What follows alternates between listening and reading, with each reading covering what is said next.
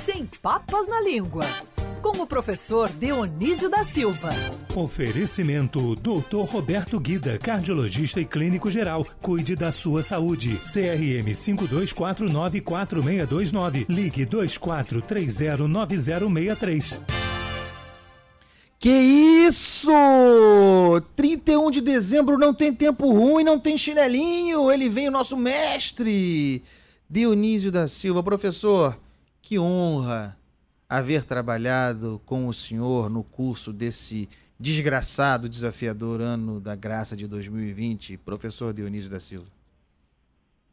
Bom dia, Andreasa.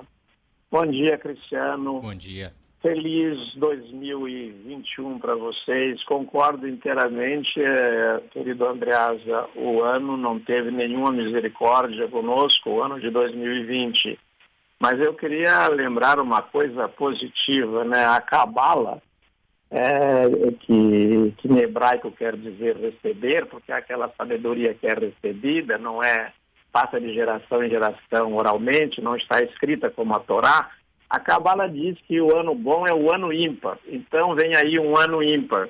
E eu registro essa alegria para mim, que são essas coincidências que, vai, que vão ficar é, na minha e na sua história, Andreasa, que um escritor e um editor dividiram juntos uma bancada durante alguns anos e sempre muito bem acompanhados, inclusive de um cristão aí, ó. O cristiano é cristão. Como um seguidor de Cristo, né? Pecador.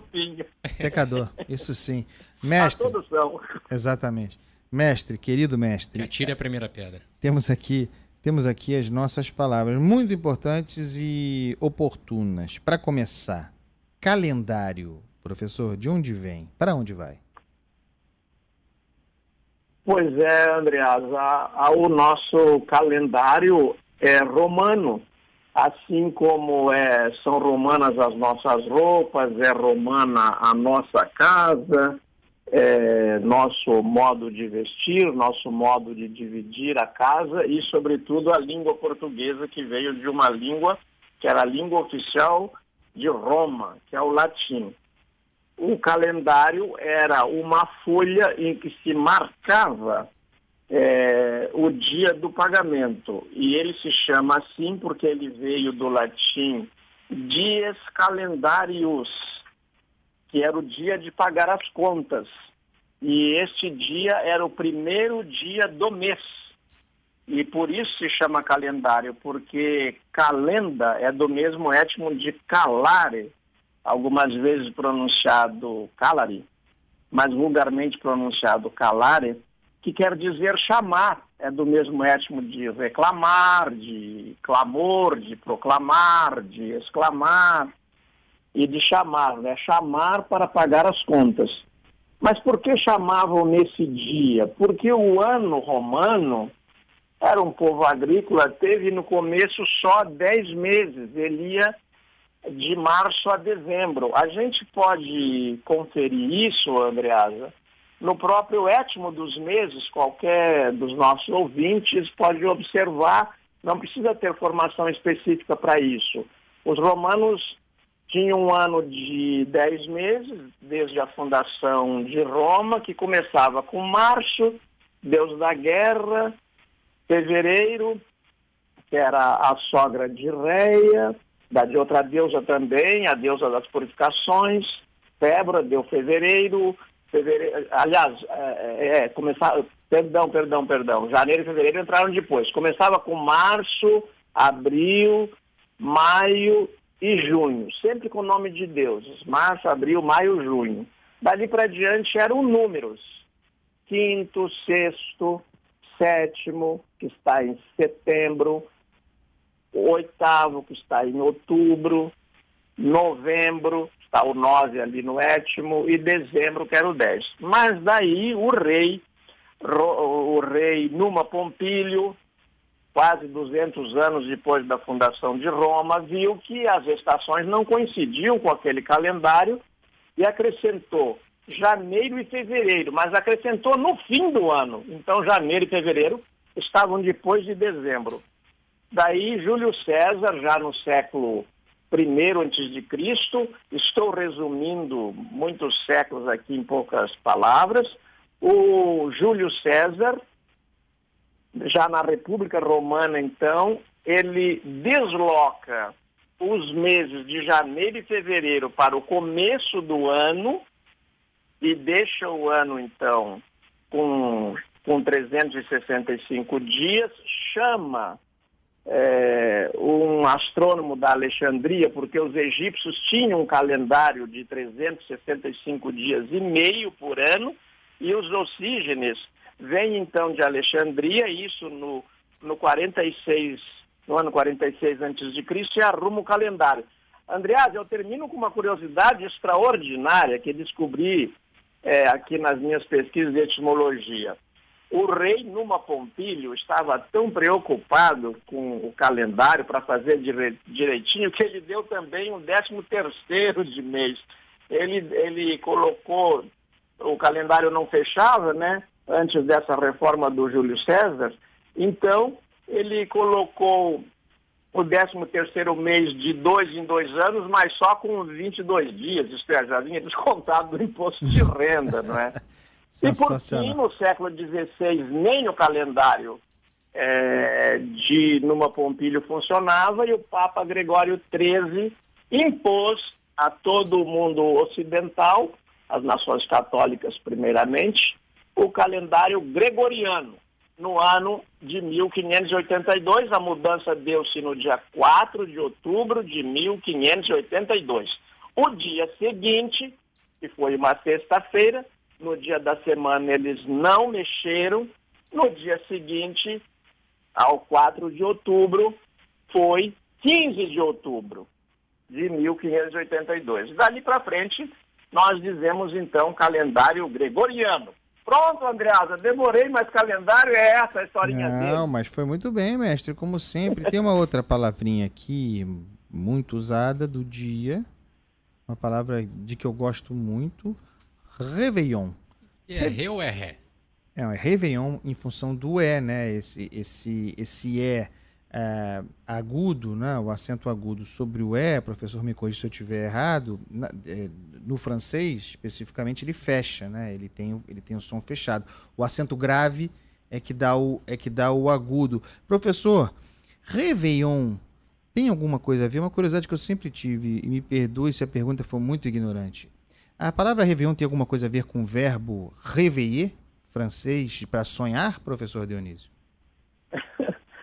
Grande Andreado, você está certíssimo nas questões de pronúncia, mas quando vem uma palavra de outra língua não há legislação ou norma possível, né? As pessoas, na verdade, acabam pronunciando como querem. Eu sempre brinco com o Rodolfo Schneider, nosso querido Rodolfo Schneider, que Aqui tem um bairro, acho que é perto de Niterói, se chama Charitas, né? O padre Sim. jesuíta caprichou, chamou de amor em grego Caritas, eles dizem Charitas. Onde é mesmo isso? É Niterói mesmo. Niterói. Niterói, é Niterói. Perdão, eu sou zero em geografia no Rio. Mas então acontece o seguinte, o, o Réveillon, essa palavra, assim como é pronunciada no português, ela veio do latim ex vigilare, isto é, ficar atento, ficar acordado, ficar animado. E o francês foi modificando as pronúncias do latim, porque é uma língua neolatina também, até que se consagrou é, como Réveillon. Acontece que os franceses são ótimos para fazer festas por causa das cortes, né? E eles fizeram sempre muitas festas. E o, o Réveillon, tal como nós o conhecemos, começa no século XVIII. Ô, professor, festa. professor, agora eu tô maluco aqui porque eu falei, é, se eu não me engano, estou muito doido, tá? Eu falei réveiller e, e sonhar. E é, uma, e é um disparate absoluto. Eu mesmo estou me dando conta aqui. É, é, réveiller no francês é despertar. Tem, tem, tem mais a ver ainda com a ideia de Réveillon. Me desculpe, só para fazer essa correção. É, estudei francês, deveria servir para alguma coisa. Não, não posso deixar passar esse erro aqui, professor. Me desculpe. Ô, Andreasa, mas eu estava entendendo que você foi mais a fundo ainda, porque sono e sonho têm as, as os mesmos domínios Sim. conexos, acordar e vigilar é, e vigiar também, né? Quem vigia tem que ficar acordado. Vamos adiante. Olha, é, então nós nós fazemos essas festas no fim de Réveillon a partir do século XVIII. Então, como elas. Porque não havia um calendário, né? Cada um Sim. fazia o fim de ano, cada nação, cada cultura, cada povo, no dia que lhe aprovesse. Exatamente. E, e agora você quer. a- a- então é isso aí, o Réveillon é isso, é ficar acordado, ficar animado para algum acontecimento. Tem a ver E então, né? temos- Tem a ver o que eu disse, tem a ver, né? tem a ver, tem a ver. Muito a ver. Professor, aliás. professor, Só tem... uma dúvida quanto à grafia, professor. É uma palavra estrangeira realmente, mas na hora de abrasileirar, já que a gente usa Réveillon, usa, mantém o acento mesmo? Não tem regra, né? Olha, tem que ver o que faz com com o costume, com a, eu acho que a, a, a instituição encarregada de normalizar essa grafia da língua portuguesa está atrasada em várias palavras, né? Por exemplo, eh, televisão já se adaptou, abajur também já se adaptou. Agora, Réveillon, nós continuamos escrevendo em francês, com acento no E e dois L's, não é? E, tá se- Réveillon, com- e tá- pronunciando a francesa, não é? e assim está no dicionário, inclusive. Perdão? E assim está no- nos dicionários. Assim está nos dicionários, então está na hora de a gente proceder a uma ampla reforma da grafia, pelo menos da ortografia da língua portuguesa, para facilitar a alfabetização dos nossos alunos. E como seria, professor? Uma boa pergunta. Agora, eh, usando o seu conhecimento, como sempre. Como, se, como, como o professor, conhecendo a língua e a transformação da língua, inclusive a partir dessa, dessa matriz francesa, eh, considerando a, a- a tradição desse movimento, eh, como ficaria escrito em português, segundo o professor Dionísio, à luz do Réveillon francês, como a gente grafaria Réveillon em português, mestre? A gente grafaria facilmente Réveillon em português, assim como já grafa abajur, isto é, como se pronuncia, eh, sem perder o étimo da palavra para não dar confusão depois no texto. Então seria R-E, R, V, E, I, O, N, Réveillon, assim como se diz. No final Porque terminando, Nós não dizemos Réveillon, não é? mas no final terminando com N ou com M? Teria que terminar com M, não é? Com M de Maria. Réveillon. É, É isso aí. Então, tá teria que terminar com M, porque as palavras, essas palavras costumam É terminar com M. né? então como quem Mas podia decide. terminar com M, não seria problema, viu, André? Tá bom, mas Tem neon também, já que termina com M, né? é verdade. O importante é eliminar o L Não, ali do meio. É, não, e o acento, Sim, né? E, e o o acento, acento. também, os dois L's e o acento. Mas É como Porque com a nossa regra você leria Ré, né? quem normatiza a língua está atrasado, mas nós temos o professor Dionísio, então eu declaro que doravante assim se escreve Réveillon. Me- Mestre, nós Andreasa, querido, eu já escrevo CD há uns 3 mil anos. C, Sim. E, D, E com acento circunflexo. Por que, que tem que botar o CD? Também blog eu ponho. Blog com G, U, E. Porque dog é com D, o, o cachorro, dog, Isso. não é? D-O, G, U, E. Então, por Perfeito. analogia, blog é. Uma curiosidade aqui da redação também, a sigla PM de Polícia Militar, eu aí me declaro culpado, sempre troco para PM, mas algumas pessoas ainda escrevem como se lê, o PEM. Ah, é verdade. Aqui na redação, vê. inclusive, nosso Carlos Briggs, inclusive, gosta de escrever assim, A gente vê. P2ES-ME. Pra complicar, né, É. Briggs, também. o, o Cristiano, lá na Bahia, eles, eles chamavam o antigo partido de PCLEI, não PSL, né? É isso, é verdade, tem Exato. toda a razão. Professor, Eles têm outro modo de dizer as letras do alfabeto. Professor, nós temos aqui uma expressão que é muito usada, todo mundo usa, ah, e a gente pouco sabe a origem. A expressão é entrar com o pé direito. Entrar com o pé direito em 2021, né? Que tal, mestre? Sim. Querido Andreasa, a falta que faz a leitura, a falta que faz o livro na nossa vida cotidiana e nas escolas, não é? Esta expressão também é uma expressão da Roma antiga.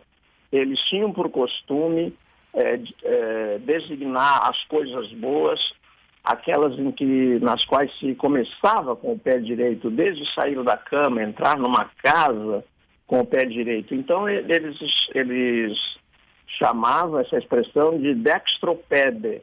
pé direito.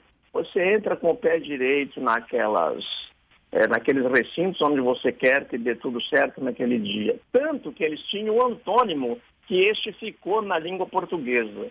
Porque como dester em latim é direito e sinister é o esquerdo, a coisa ruim, a coisa que causa um prejuízo é chamada de sinistro. Tanto que quando você bate o carro, você vai fazer o registro do sinistro. As seguradoras usam este, esta expressão, essa palavra, sinistro. Né? Então, entrar com o pé direito vem da Roma Antiga e, e consiste na recomendação de que você deve entrar nos recintos onde você quer que aconteça coisa boa com o pé direito. Então, no ano de 2021, vamos entrar com o pé direito, um lugar onde o lugar aonde entraremos, porque daí tem que ser aonde, porque haverá um movimento para você caminhar, não é? Perfeitamente. Professor Dionísio, olha, como sempre, não poderia ser diferente. No último dia do ano, 31 de dezembro, nunca faltou o nosso mestre, nunca falhou mais uma aula do professor Dionísio. Como eu sempre digo, você que ainda não leu, leia professor Dionísio. Os livros dele, os livros dele estão aí. Tem para todos os gostos, romancista de primeira. Obrigado, professor. Obrigado pela parceria. Um abraço muito grande, como eu sempre digo e direi mais uma vez, uma honra haver trabalhado com o senhor no curso desse 2020. Mestre, estamos juntos. Um beijo. Muito obrigado, um beijo para vocês e feliz ano novo para todos os nossos ouvintes. Até de repente. Valeu, professor.